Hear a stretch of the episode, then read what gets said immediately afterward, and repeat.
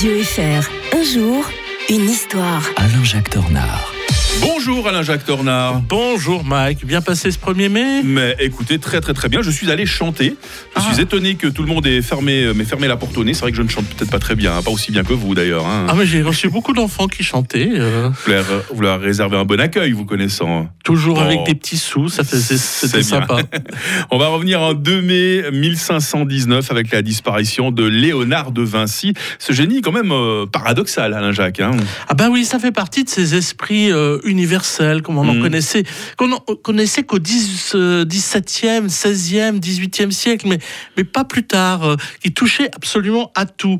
Et puis d'ailleurs, euh, contrairement à ce qu'on pourrait croire, ce n'est pas comme peintre à l'époque qu'il était connu. Hein, euh, il était organisateur. Vous savez qu'il était organisateur de fêtes, Mike? Non, je pas. Oui, c'est pour ça que François Ier l'a apprécié, pas seulement parce que c'était un grand peintre, mais parce qu'il organisait de très très Ah belles bah. pales, euh, fêtes avec des, des jolies mécaniques.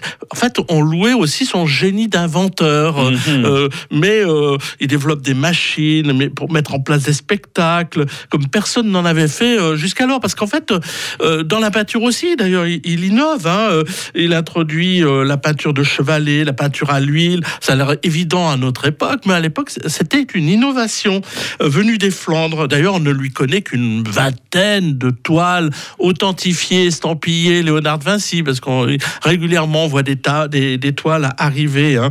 Alors, bon, c'est un génie, comme beaucoup de génies. euh, il est assez troublant. euh, euh, il avait, bon, il était, comment dit, prodigue en amant. Ah ouais.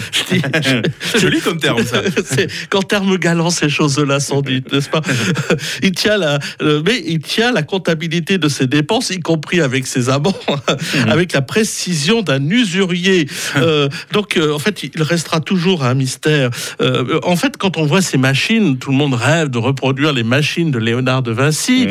Euh, mais en fait, euh, elles, elles fonctionnent bien entendu pas du tout. hein. On n'a jamais réussi vraiment à voler, par Euh, exemple. non, non, non. Il a surtout eu l'idée, hein, quand il a l'idée d'un hélicoptère, il fallait avoir l'idée de, de Mhm, cela. mhm. Mais en fait, euh, euh, voilà, ça fonctionne pas vraiment. euh. Et en fait, il a, contrairement à ce qu'on pourrait penser, c'est un Italien, mais qui a noué une grande histoire d'amour avec la France, euh, qui a su voir son génie quand le roi Louis XII envahit le Milanais. Eh bien, il rencontre euh, Léonard de Vinci, et puis il l'emmène à la cour. Et puis c'est là justement euh, que, euh, ah, bien, il peut, il fait Mona Lisa, tout simplement. Mmh, hein, c'est pour ça.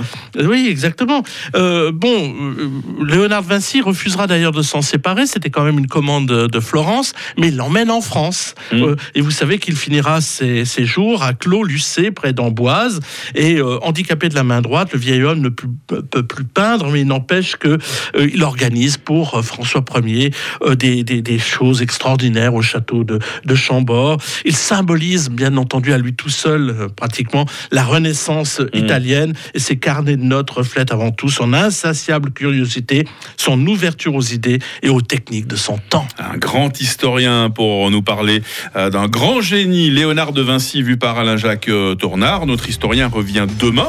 On évoquera euh, une constitution polonaise sans lendemain. hein. Ça va nous faire revenir en 3 mai euh, 1791. Alain-Jacques Tornard, très bonne journée. Bonne journée à tous 6h36 sur